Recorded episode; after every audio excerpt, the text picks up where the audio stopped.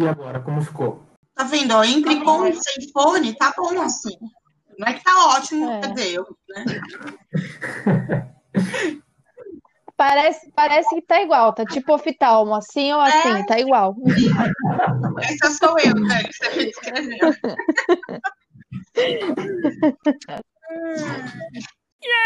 Bom dia, boa tarde, boa noite. E aí, pessoal, tudo certo por aí? Para quem sentiu minha falta, estou de volta. No último episódio, por motivos profissionais, infelizmente não pude estar na gravação, mas eu ouvi, a Dani e o Rui mandaram muito bem e aposto que ninguém sentiu minha falta. Mas Ah, eu senti. Hoje... ah, mas não vale, você é suspeita, Dani. hoje chegamos ao episódio 12 e trouxemos mais, uma, mais um super tema para debate: a reputação digital. O tema será tratado pela nossa convidada especial, expert no assunto, e que tem um perfil no Instagram em que o tema é abordado de uma maneira muito legal e divertida. De quem estamos falando? Vai que é sua, Dani. Apresenta a nossa convidada. Olá a todos os nossos queridos ouvintes aqui no nosso Lab Squad. De volta aqui a mais um podcast, trazendo muito conteúdo para todos vocês que estão aqui nos ouvindo. E, bom, a gente tem aqui a honra de receber nossa querida Cíndia Reina Muraca. Ela é advogada, ela tem uma atuação que é referência em direito de família, direito digital e reputação digital. E antes de mais nada, minha querida amiga Cíndia, aqui no nosso Lab Squad, já é tradição, a gente pede para os nossos queridos convidados se apresentarem em apenas um tweet. Eu sei que para você isso não vai ser difícil, você já é blogueira, então, por favor, se apresente em apenas um tweet. Oi, gente, aqui é a Cíndia, eu sou advogada, e já que é para resumir num tweet, eu deixo aqui um meme e eu quero que vocês visualizem a imagem do Pequeno Príncipe com a, a fala é, somos todos eternamente responsáveis por aquilo que compartilhamos.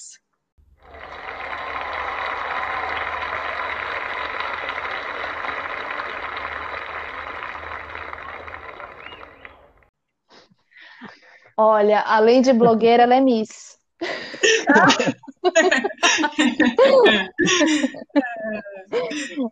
Bom, vamos lá. Nas redes sociais, especialmente aquelas mais, entre aspas, né, bélicas, nós vemos muitas pessoas se escondendo atrás de avatares e dados fakes. Mas também temos muita gente que dá a cara a tapa e está presente nas redes conversando desde assuntos políticos, que são polêmicos por sua natureza, até como economia e outras amenidades. Eu vou começar o nosso bate-papo pedindo para que você fale um pouco sobre a reputação digital, sua importância e seus efeitos. Bom, gente, agora sem brincadeiras, né, entrando no meu tema de trabalho, eu escolhi estudar reputação digital há uns 10 anos atrás, porque eu advogo na área de direito de família já tem uns 20 anos e comecei a captar prova para os meus processos, é, dando uma olhadinha nas redes sociais das partes. E já que aquilo começou a fazer efeito, em determinado momento eu me dei conta de que se eu estava coletando provas com base no comportamento de outras pessoas, aquilo poderia também acontecer comigo. Então, foi daí que eu decidi é, prestar mais atenção em como é que eu me comportava nas redes sociais e com o passar do tempo isso ganhou esse nome que hoje a gente chama de reputação digital, que é o conjunto das informações que podem ser obtidas sobre nós, consultando aí o rastro das informações que a gente deixa nas redes sociais. E a importância da gente prestar atenção na nossa reputação digital é pelos três efeitos que ela tem. O primeiro é o efeito social. Você pode ter seus dados vazados pelo uso de aplicativos maldosos, pode expor a sua intimidade de forma indevida, pode se tornar alvo de golpes, ou você pode ser avaliado é, pela teoria da aparência de uma maneira aí prejudicial pelo excesso de compartilhamento.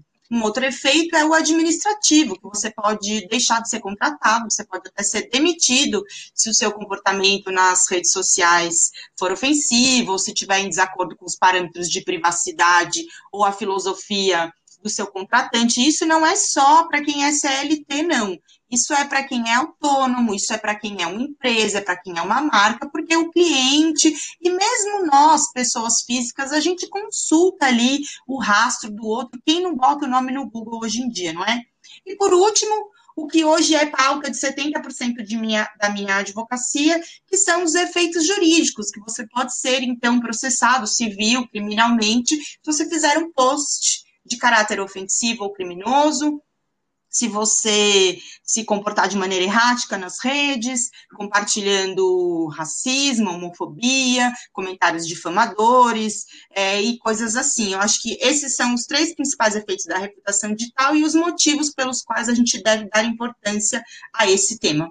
Eu hoje estava pesquisando um pouquinho sobre reputação digital, eu vi que tem N empresas já especializadas sobre recuperação de reputação digital eu não tinha ideia que já existia tanta gente focada nisso.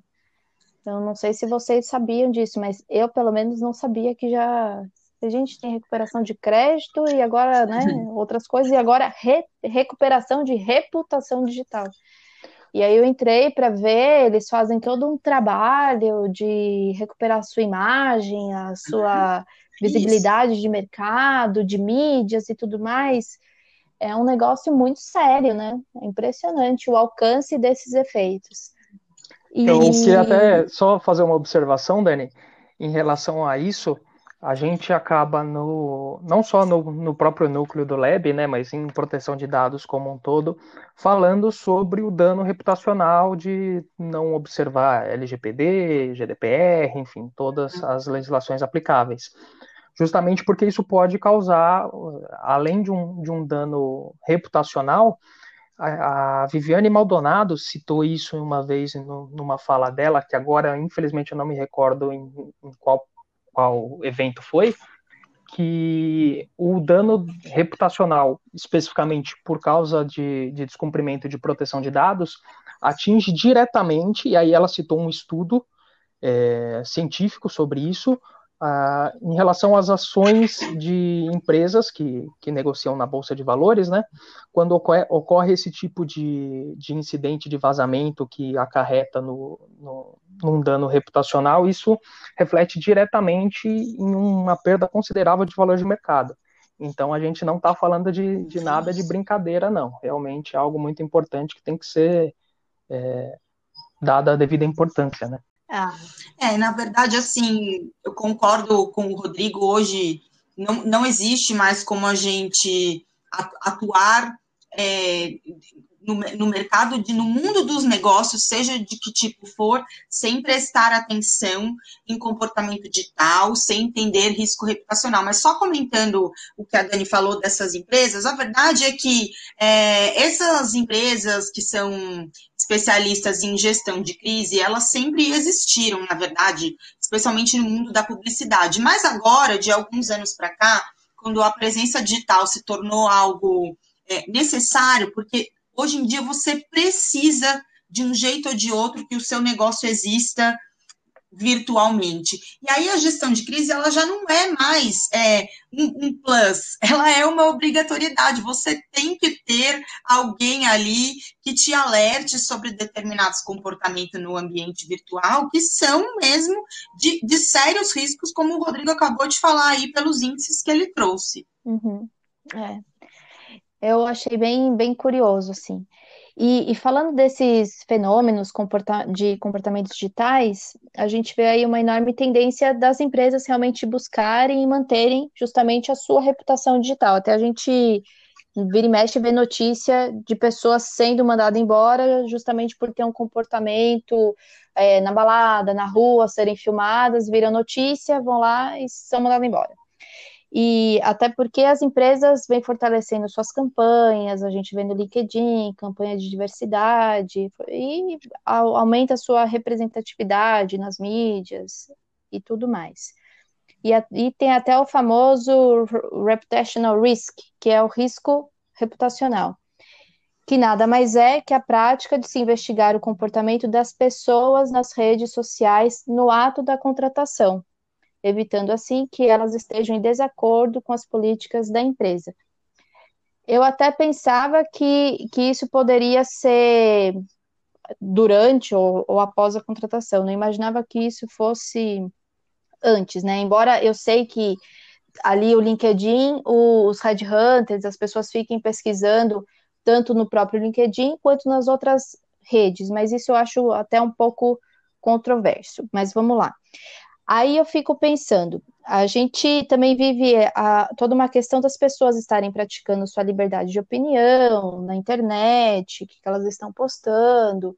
E também tem gente, como a gente estava conversando aqui no, nos bastidores, que posta qualquer coisa, compartilha qualquer coisa e também tá nem aí com os memes que ela tá postando.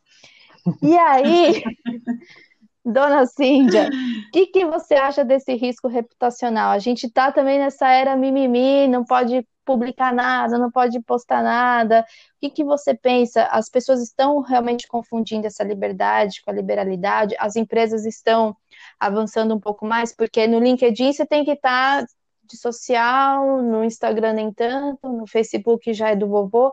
Como que você acha que, que a gente tem que estar? Tá? Olha, Dani, eu acho assim, você trouxe um monte de coisas, todas juntas, misturadas aí. Eu vou tentar, assim, dissecar para a gente comentar todo esse monte de coisa importante que você falou. Primeiro, a gente precisa entender que risco reputacional é um conceito, né? E dentro desse conceito está inclusa essa prática de investigar né, a, a, as pessoas para saber como é que é o comportamento dela, porque hoje é a gente vive a era do cibridismo que é o elo entre vida real e vida virtual, ou seja, não tem mais dicotomia do que você faz nas redes e o que você faz na, na vida real. As pessoas ainda confundem muito, acham que o que estão fazendo nas redes sociais, no computador, na internet, não é visto, que aquilo não tem importância, mas tem sim. Somos um ser único, isso é reputação digital. Então, o risco reputacional é justamente essa análise da pessoa como um todo. Então, eu in my opinion, eu acho que as empresas não estão invadindo, não, a intimidade de ninguém. Na verdade, a gente anteriormente tinha uma prática de pedir certidão negativa de débito, de pedir a certidão militar para os homens, né, e eh, verificar o histórico escolar, coisa que a gente percebe aí com muitos políticos que não se faz, ninguém confere o currículo, enfim. Aí eu não acho que isso seja uma violação de intimidade. Inclusive, não é uma prática recente a inserção de cláusulas de risco reputacional nos contratos. Os grandes contratos de patrocínio, de grandes artistas, de esportistas, sempre contiveram cláusulas que diziam: olha, se você se comportar de uma maneira é, ofensiva, se você for pego numa situação caótica, isso pode prejudicar a minha marca. Então, você tem uma multa, a gente rescinde o contrato. E a gente também precisa entender que o risco reputacional, ele na verdade é aquele dano causado à imagem da pessoa, da empresa, da marca, do produto, e ele acontece de três maneiras. A primeira é pela própria ação da pessoa é, sozinha, né, que pode cometer uma gafe, que pode fazer uma, uma publicidade, uma ação que tenha um impacto negativo ou que seja contraditória com o escopo da empresa. E também pode acontecer indiretamente pelas ações de um empregado ou de um representante, o que hoje a gente vê muito é, com a questão dos influenciadores, por exemplo, né? A pessoa representa diversas marcas, vai lá, faz um monte de bobagem nas redes sociais e os consumidores cobram da marca um posicionamento sobre aquela pessoa. E por último, o risco reputacional também pode ser tangencial, quando ações de terceiros podem impactar na empresa, na marca, no, no produto. Por exemplo, quando um cliente vai lá na página da empresa e fala mal do produto, fala mal do serviço. Então, eu acho que é, a gente precisa entender que sim, óbvio, existe um limite do que é a intimidade da pessoa, e sim, também a gente vive a era do mimimi, mas eu não vejo isso como algo pejorativo. Muitos comportamentos ofensivos que sempre aconteceram As pessoas às vezes nem sabiam reconhecer aquele tipo de circunstância, porque aquilo não era dito. E hoje a gente expõe mais a nossa insurgência com isso que às vezes é traduzido por mimimi. Mas apenas se incomoda com isso quem não se adaptou aos novos filtros civilizatórios. Óbvio que essa é só minha opinião. Sobre confundir liberdade com liberalidade, eu também acho que o ponto de divergência aí é entre liberdade de expressão e o direito de ser ofensivo. Os dois existem e convivem, mas a gente tem que ser ciente de que, falando só em termos de Brasil, mas isso vale para o mundo todo. Mas hoje, é, como eu falei, 70% da minha advocacia são de casos com viés de responsabilidade civil e social. O que, que é isso? Você tem liberdade de expressão para falar, mostrar, dizer, opinar sobre tudo, mas você precisa entender que o direito de ser ofensivo tem uma repercussão prevista na legislação civil, então você tem que indenizar moralmente. Se você ofender pessoas. Você pode ter é, efeitos criminais. Se o que você disser ou o que você postar tiver é, um caráter de condutas que estão tipificadas na lei. Então, a gente precisa ter cuidado é, quando a gente fala, ah, isso aqui está tá, tá, misturando liberdade com liberalidade. É, é mais fácil a gente falar de um jeito bem sucinto e entender que todo mundo tem direito. Você quer falar, você fala, mas você assume os riscos e os efeitos daquilo que você falou. É, eu fico acompanhando o LinkedIn, né, direto, e eu vejo que as pessoas estão muito inflamadas discutindo posições, seja posições por questões de diversidade, políticas e religiosas, de uma forma que eu nunca vi na vida, né? E eu vi um comentário, uma moça publicou uma questão até pessoal dela, que a, a, mãe dela foi fazer, contratou um pedreiro X e o pedreiro era pastor de igreja e não terminou a obra. E ela falou, ah, só podia ser crente, como fez esse tipo de comentário. Aí outras pessoas começaram a comentar: ah, você não precisava falar assim, não generaliza. Aquilo virou mil comentários. Ela começou a xingar todo mundo. Aí um homem X, gerente operacional X de uma empresa X, falou: ah, é, eu sou pastor, você não precisava falar assim. Ela xingou ele e virou aquela discussão generalizada. E ela xingou a empresa, xingou ele, xingou a empresa. Eu falei, gente, as pessoas não estão vendo o que elas estão falando, uma, eu, eu lá só observando, né? Que eu sou dessas. Fico só observando esse tipo, esse tipo de comentário.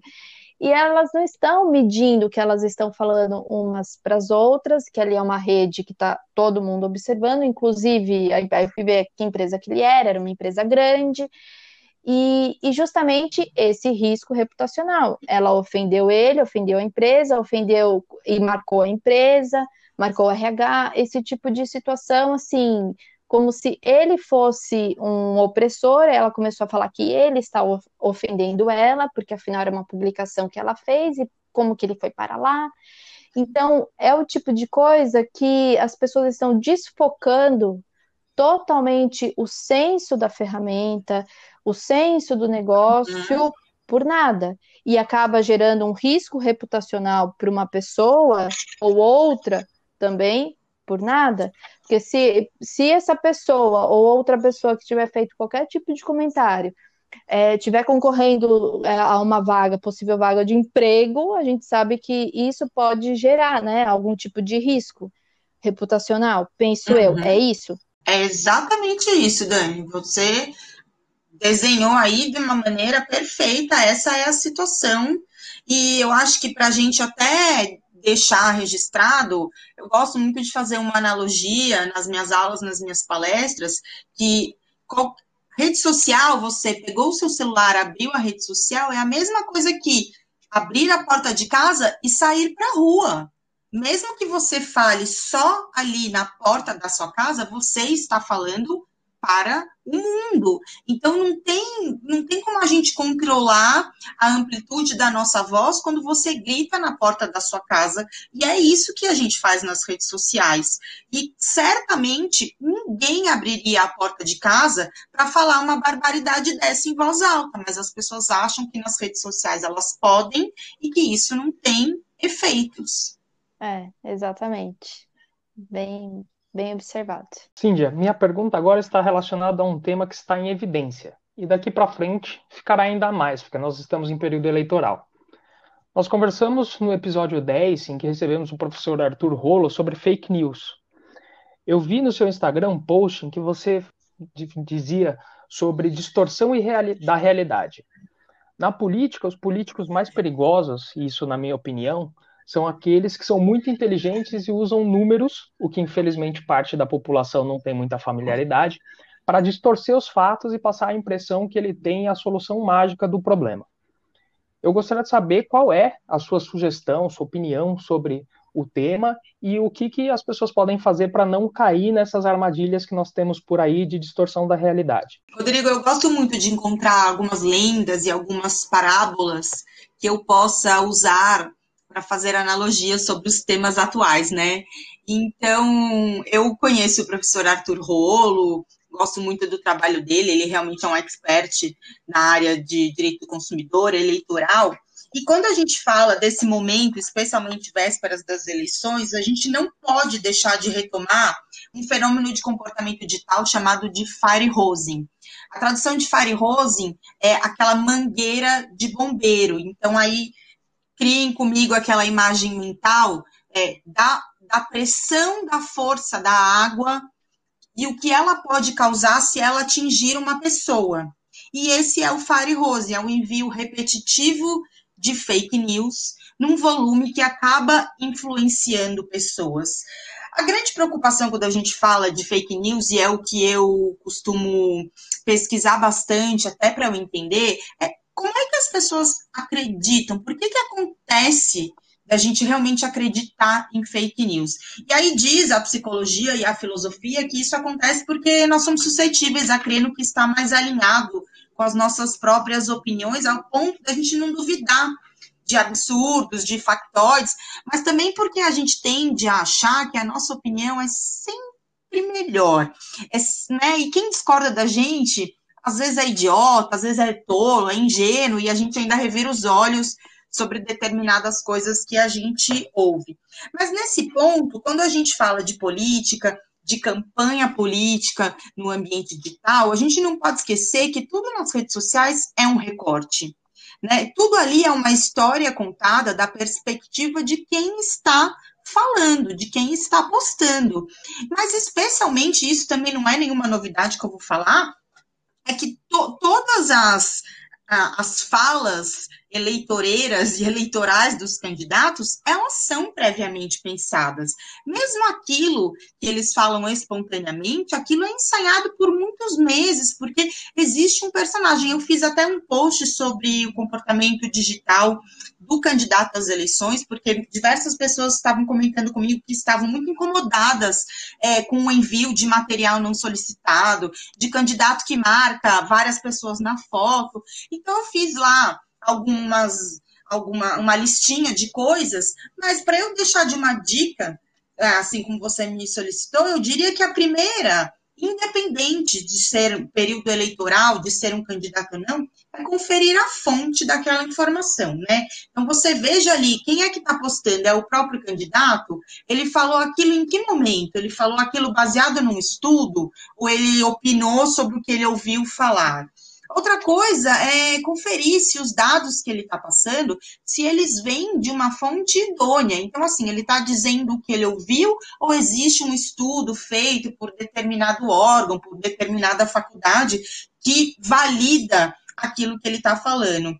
E acho que o mais importante é a gente não se deixar iludir pela tal da teoria da aparência que eu comentei lá no, na abertura do, de hoje, que é justamente a gente não se deixar levar pelo que nós estamos vendo. Hoje, tudo é filtro, tudo é edição tudo é muito pensado para causar um impacto. E eu acho, sim, que os candidatos às eleições, muitos deles são profissionais, a, a vida deles é fazer isso. Então, eles realmente sabem manipular só pelo tom de voz mas cabe a cada um de nós filtrar. É fácil? Não, não é fácil, é super difícil, mas o principal é a gente ter cuidado para não sair acreditando em, em, em, em, verdades e muito menos compartilhar isso aí, porque é, é difícil a gente ter é, um filtro. Mas a gente tem ferramenta, gente. O Google tá aí, né? Pesquisa lá, confere, não dói, tá na pontinha do dedo no celular.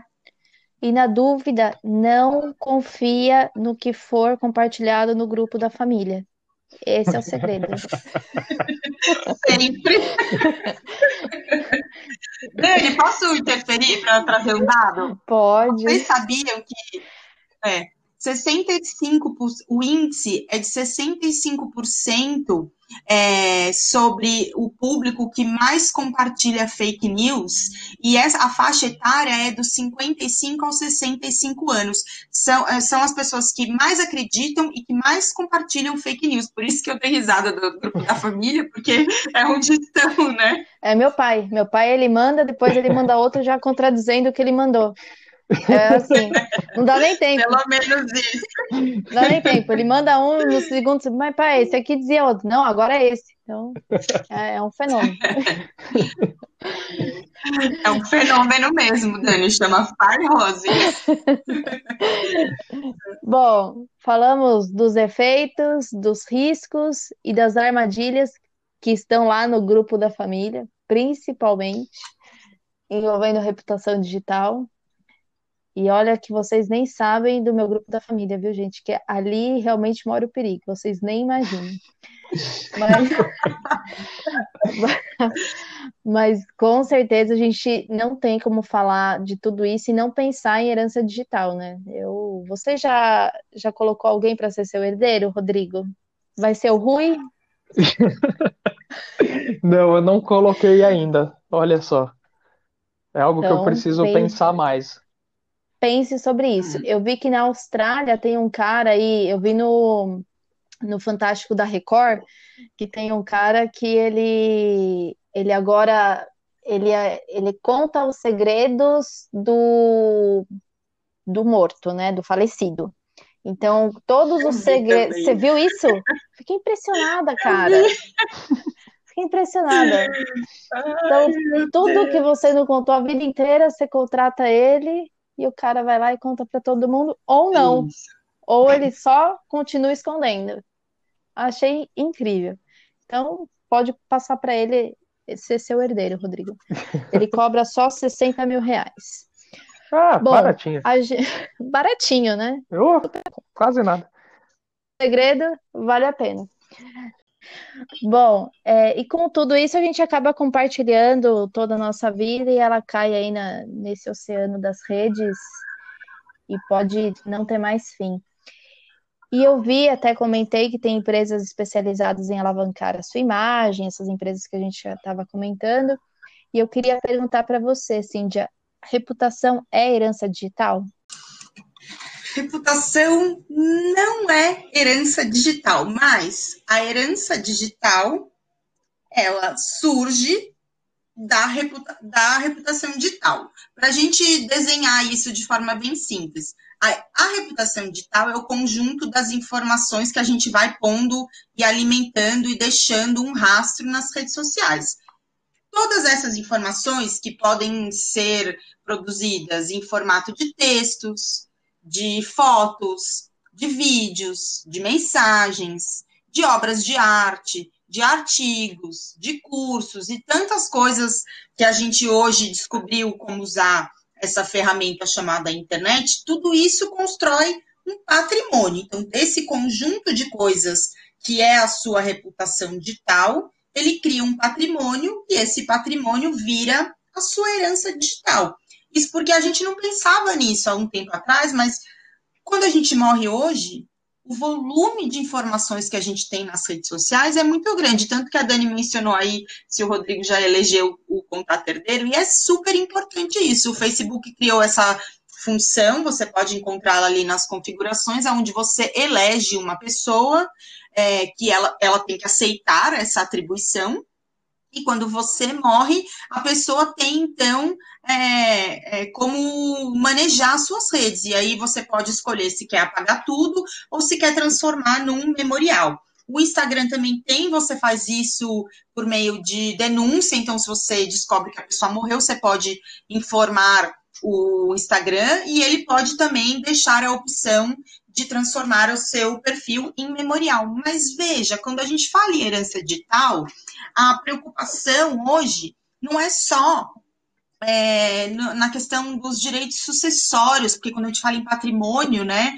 tem tudo isso. E óbvio, tem muito patrimônio com valor econômico que a gente está produzindo, como eu acabei de falar, artigos, cursos, textos que são material técnico da nossa expertise. É, por exemplo, essas lives desses artistas durante a pandemia, tudo isso tem valor econômico. É, a venda de produtos, quem tem lojinha online, ok, isso aí a gente consegue visualizar como sendo patrimônio, isso pode ter um valor, a pessoa tinha como recolher imposto disso, comprovar e tudo mais. Mas quando a gente pensa também em herança digital, a gente tem que é, analisar o contexto do patrimônio que tem valor apenas sentimental. Hoje, eu estava falando de sharing nas redes sociais, que eu não sei se vocês acompanharam aí um vídeo de duas criancinhas cantando parabéns que viralizou. É. E eu estava comentando sobre é, a questão do sharing e fui analisar os dados. Hoje, a média é que a, até os 5 anos de idade, a criança já tenha 1.500 fotos postadas. Nossa. E isso tem valor sentimental porque veja bem, diferente de mim, eu tenho 45 anos, então aqui na minha casa, as fotos da minha infância, elas estão naquele albinho guardadas na mala, lá em cima do armário. Mas hoje, dificilmente as pessoas têm fotos impressas. Todas as memórias das famílias hoje, dos amigos, dos eventos, elas estão em formato digital nas redes sociais. E isso é um patrimônio, isso tem valor sentimental. Às vezes você tem uma foto do batizado da criança. Não, hoje não, hoje tem milhares, né? A gente é. tira mil fotos por cada, cada coisa. Mas sem avaliar a questão de reputação digital da criança e tudo mais, vamos só avaliar no contexto de, de, de valor sentimental. Se você vier a falecer, como é que está todo esse material, essa construção de anos que você vem fazendo da história da sua vida, da sua família, dos seus amigos, contida ali nas suas redes sociais. Apaga tudo e esquece? É isso que você quer? Mais do que isso, outros dados que a gente não pensa e para quem é dessa área do digital, de LGPD, que precisa pensar. Os nossos dados no GPS do carro, o Google sabe tudo onde você foi, você tem como clicar dois toques lá, você descobre tudo de si mesmo onde você nem lembrava que você esteve. E os seus dados que estão nos aplicativos tipo Uber 99, que também tem todo ali os trajetos que você fez.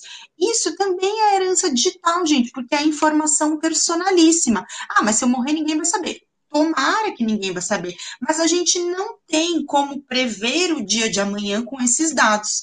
Hoje, a grande discussão no direito sucessório brasileiro, em termos de questões digital, são os, a, a propriedade de terceiros contidas nas minhas redes.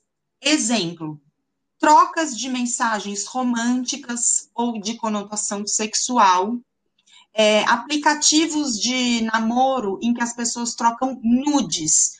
A responsabilidade é sua, você é adulto, você pode postar, trocar, mandar, falar o que você quiser. Você morreu, como é que fica a foto nude da outra pessoa, aquela pessoa que achou que estava falando ali com você em total privacidade, que ela te mandou aquela foto em confiança. Então é patrimônio de terceiro inserido no seu conteúdo que vira herança digital. Não existe ainda jurisprudência para definir isso. Apaga tudo? Mas quem apaga tudo? Porque, veja, eu nomeei um contato herdeiro para mim, é a minha irmã. Mas ainda assim, será que eu quero que a minha irmã leia mensagens que eu troquei íntimas com outra pessoa? Será que eu quero que se o fulano que eu troquei nudes morrer, que o contato herdeiro dele veja as minhas fotos? Quero deixar bem claro que eu, Cíndia, não troco nudes, não faço sexting, porque conforme você vai aprendendo, você fica paranoica com as coisas. Mas esses dois exemplos, que são práticas diárias do cotidiano de todas as pessoas. E, gente, não tem problema nenhum, não estou dizendo para não fazer. Estou dizendo que são coisas que a gente não pensava antes e que agora a gente precisa pensar. Porque isso também é herança digital, é seu patrimônio que está ali. São as suas ideologias, as suas filosofias que muitas vezes as pessoas que vivem com você na sua casa não têm esse conhecimento de você. Ela não sabe do que você gosta, ela não sabe do que você acredita, porque, como eu disse, as pessoas ainda têm a sensação de que as redes sociais trazem uma privacidade, que elas estão ali numa redoma e que aquilo nunca vai alcançar mais ninguém a não ser ela mesma mas aí a gente morre, uma hora a gente morre, e temos que entender o que fazer com isso. E aí, o que eu posso te dizer com propriedade é: escreva num papel de pão, num guardanapo, cola no, na porta da geladeira. Se eu morrer, quero que apague tudo. Se eu morrer, quero que dê a senha para fulano para que ele, entendeu? De, pre, preveja o que você quer fazer com esse conteúdo, da mesma maneira que você se preocupa com os seus bens materiais, porque isso vai estar tá aí e isso te representa, é a sua herança digital. É, aconteceu com uma amiga minha, ela tinha marcado encontro com um menino que ela já tinha conhecido, ela já tinha conhecido ele no Tinder, quando ela tinha feito uma viagem, e eles tinham combinado de se encontrar aqui em São Paulo. Quando ele veio para cá encontrar com ela, ela tinha sofrido um AVC e ele só tinha o WhatsApp dela. E ela foi para o hospital e ninguém conhecia ele. Ela ficou internada uma semana e uma semana ela acabou falecendo. Demorou um ano para esse menino saber o que tinha acontecido com ela, porque a família é, acabou não tendo acesso a nada, ninguém fez nada com, a, com as coisas dela, o, o, Facebook dela ficou aberto, o Insta dela ficou aberto, e ele acabou, não sei como, chegando em mim me mandou uma mensagem, e eu expliquei, queria saber quem ele era, tal, acabei explicando tudo o que tinha acontecido, mas um ano depois. E ele ficou, Gente, que falou que tinha, ficou aqui esperando, ligando para ela, mas celular desligado, tudo. Então foi algo assim, eu achei muito curioso, né? Aconteceu isso. Ele, eles tinham assim, foi uma, né? Segundos, minutos que eles se desencontraram e aconteceu isso. Depois a gente conversando entre as amigas, as pessoas, a gente descobriu que foram horas é, entre ela ir para o hospital e ele chegar do que eles estavam se falando. E, e, justamente ele acabou não compreendendo muito bem o que tinha acontecido, porque a página dela ficou aberta, é, uhum. o Insta dela ficou aberto, então para ele a vida dela estava normal. E ela não queria pra falar ele com foi ele. Um episódio para uhum. ele foi um episódio de ghosting, né? Do tipo, Isso. ela simplesmente desapareceu. Ela me ignorou. Ela, me, ela esperou eu chegar Sim. e desligou o celular. Porque até ele chegar no aeroporto, ela estava falando com ele.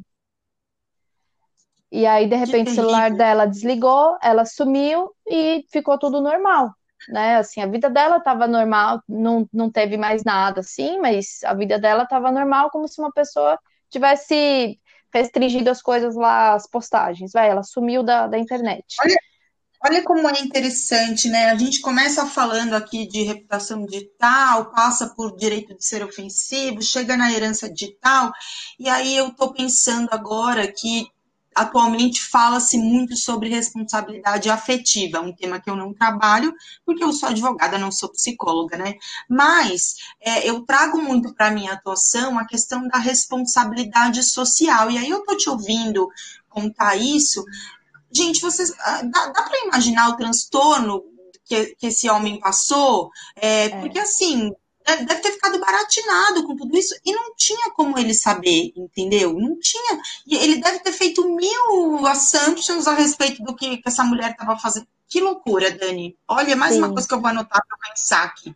Sim, e foi algo, foi realmente assim, porque ela ia buscar ele no aeroporto, então, e eles estavam se falando assim, ah, cheguei, tá, vou te buscar. Ela sumiu. Então, Deus, ele não tinha, ele não tinha onde ficar, entanto que ele foi assim para um hotel, aí ele esperou 48 horas e ele foi embora. E ele ficou assim de otário, né? E aí, ele voltou, ele passou um ano, eu acho que ele ficou super investigando ela e não achava nada. Então foi algo que, que me marcou muito, justamente sobre, sobre essa questão da herança digital. Uhum. Realmente.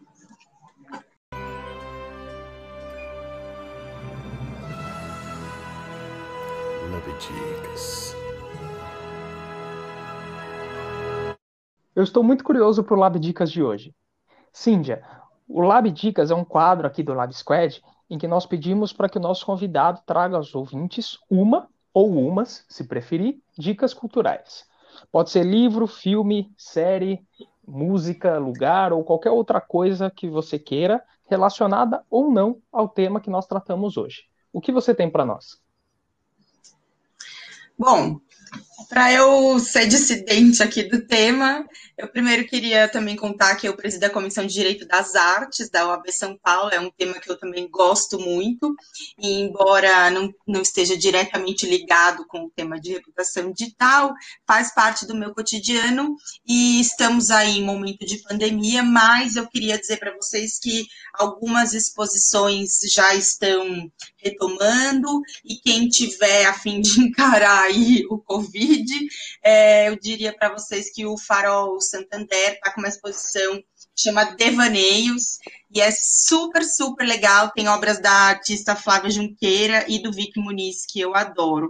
Mas, para quem, assim como eu, ainda está isolada, quarentenada, transtornada, as minhas dicas são sempre de filmes e séries, e eu queria dizer que, na maior parte do tempo, as pessoas, quando falam comigo sobre o assunto, sempre estão muito pessimistas sobre o tema, a exemplo aí da série Dilema das Redes, que todo mundo tem comentado muito, e todo mundo se desesperou, ninguém mais quer ter redes sociais e tudo mais, mas eu queria fazer diferente, eu queria dar um exemplo, uma dica de um filme que se chama Searching, ele é de 2018, é, em português, Buscando, e ele conta a história de uma, um pai e uma filha, e essa filha sumiu, e depois que a polícia esgota todas as ferramentas dela e não acha a menina, o pai entra em desespero e fala: Não, gente, vou resolver isso. E ele pega o computador da menina e ele descobre que a filha era uma pessoa que ele não tinha ideia quem ele era. Ela vivia uma vida, uma adolescente, menina de 16 anos, e aquilo é chocante para o pai, mas não darei spoiler, recomendo muito assistir. E por último, para quem curte séries, eu sou fã de Homeland e eu diria para vocês assistirem a sétima temporada, onde o tema é a construção, na verdade, a desconstrução de uma presidência, é a derrubada de uma presidência, manipulando tweets. É sensacional, vibrei nessa temporada. Essa série é ótima. Que legal. Ah, eu vou assistir. Não, não assisti nem nada sobre ela. Bom, eu sempre eh, dei dicas sobre livros ou coisas do tipo relacionadas à inovação e tecnologia, mas hoje eu vou dar uma desbatinada. Esse final de semana eu assisti a série Mistérios da Mansão Bly, que é inspirada no livro A Volta do Parafuso, de Henry James. Esse livro é de 1800 e pouco, a primeira publicação dele. E, gente, eu não sei se vocês assistiram, mas é o pr primeiro filme, série de terror que eu chorei. Então, para mim, não foi terror, foi drama. Então, se vocês não assistirem, preparem os lenços, porque para mim foi um drama, foi tristeza, tudo psicológico, mas eu gostei demais. Espero que tenha a segunda temporada. Eu gostei bastante. Bom, o meu, eu vou dar hoje duas dicas. Uma nem conta muito, porque já foi já foi dita aqui no, no podcast pela Ana Holtz, no nosso, acho que, segundo episódio, salvo engano. É, e eu vou só reiterar, porque eu, eu li uh, faz uma semana e pouco, mais ou menos, que eu terminei, e é muito bom. É um livro chamado Roube como um Artista, 10 dicas sobre criatividade, do Austin Kleon. É um livro muito legal, ele é curtinho, infelizmente, porque passa muito rápido, você lê ele muito rápido. Para quem for assinante do Kindle Unlimited e não é public post, mas se a Amazon quiser patrocinar a gente, a gente aceita também. É, tem de graça, então é, é super tranquilo e, e, muito bom, vale a pena ler. Já trouxe muitos insights, muitas coisas interessantes que a gente consegue aplicar no nosso dia a dia, independente da área de, de atuação. Vale a pena. E o segundo é um livro que, na verdade, eu não terminei de ler ainda, eu não gosto de indicar antes de terminar, mas é um livro que, até onde eu li, já vale muito a pena e eu tenho certeza que ele não vai me decepcionar no final. Chama O Jeito Harvard de Ser Feliz. O curso Ai, mais concorrido da melhor universidade do mundo. Você já leu, Dani? Já, muito bom. Eu recebi a semana passada, eu comecei a ler, eu já li uma boa parte e assim, eu tô super empolgado, eu tô achando que é super legal. Então, até se você quiser você trazer a opinião de, de quem já leu é mais confiável do que eu que estou no meio. É, eu acho que até já. Acho que eu e o Rui já falamos dele também num, num outro podcast.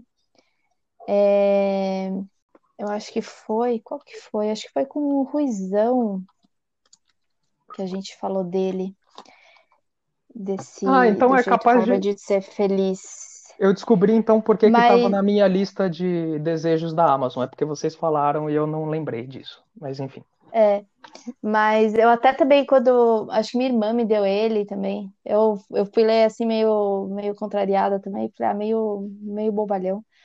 Mas é, ele realmente te traz também alguns insights e muda um pouco a sua forma de, de pensar. E na verdade, assim, você pensa que é, você quebra um pouco seus paradigmas de que você pode é, romper algumas barreiras, né? Você às vezes se cobra um pouco para alcançar os seus objetivos e você pode relaxar um pouco mais.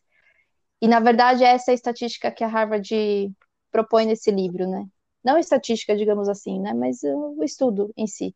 Você pode ser feliz, que é o jeito Harvard de ser feliz. Bom, gostei muito do nosso bate-papo de hoje. Cíntia, gostaria de agradecer muito sua presença conosco. Foi muito proveitoso o nosso encontro e essa troca de informações. Aconselho a todos que estão nos ouvindo a seguir a Cíntia no Instagram. Ela pode até falar agora na, na despedida qual que é para quem quiser seguir lá. Ela traz muita coisa boa e interessante e também fala de além do que a gente falou hoje aqui, mas muitas outras, muitos outros temas. Vale a pena. Mais uma vez, obrigado. Obrigada, Rodrigo. Obrigada, Dani, pelo convite, pela oportunidade de compartilhar informações de tema tão atual, mas que ao mesmo tempo a gente está aprendendo a lidar com essas nuances. Queria dar os parabéns para o Lab Squad e o trabalho que vocês vêm fazendo de trazer tantos temas interessantes. Eu estou quase todo dia lá no Instagram comentando alguns casos de reputação digital e trazendo é, posts de uma, com uma linguagem bem simples, que não tem juridiquês sobre esses fenômenos de comportamento. Meu Instagram é Cíndia RM, é facinho de me achar. E eu estou sempre por lá. Obrigada mais uma vez. Foi ótimo conversar com vocês. Olha, eu todo mundo que me pergunta como fazer um Instagram profissional, eu indico a Cíndia. Porque quando eu conheci ela lá na OAB, na, na OAB Jabaquara, onde a gente tem comissões parceiras ali, ela se tornou um referencial para mim, por tudo que ela explica, por todas as palestras que ela dá. Eu já tive o prazer de ver algumas presencial e eu aprendi muito com ela, aprendo muito, então sigam o Instagram dela. Eu indico realmente, sempre todo mundo que me pergunta fala, ó, dá uma olhada no Instagram da Cíndia, porque ela realmente é um, uma referência para mim. E tudo que tudo que se, se pensa sobre reputação digital, um pouco de tudo isso do que a gente falou e muito, muito, muito mais.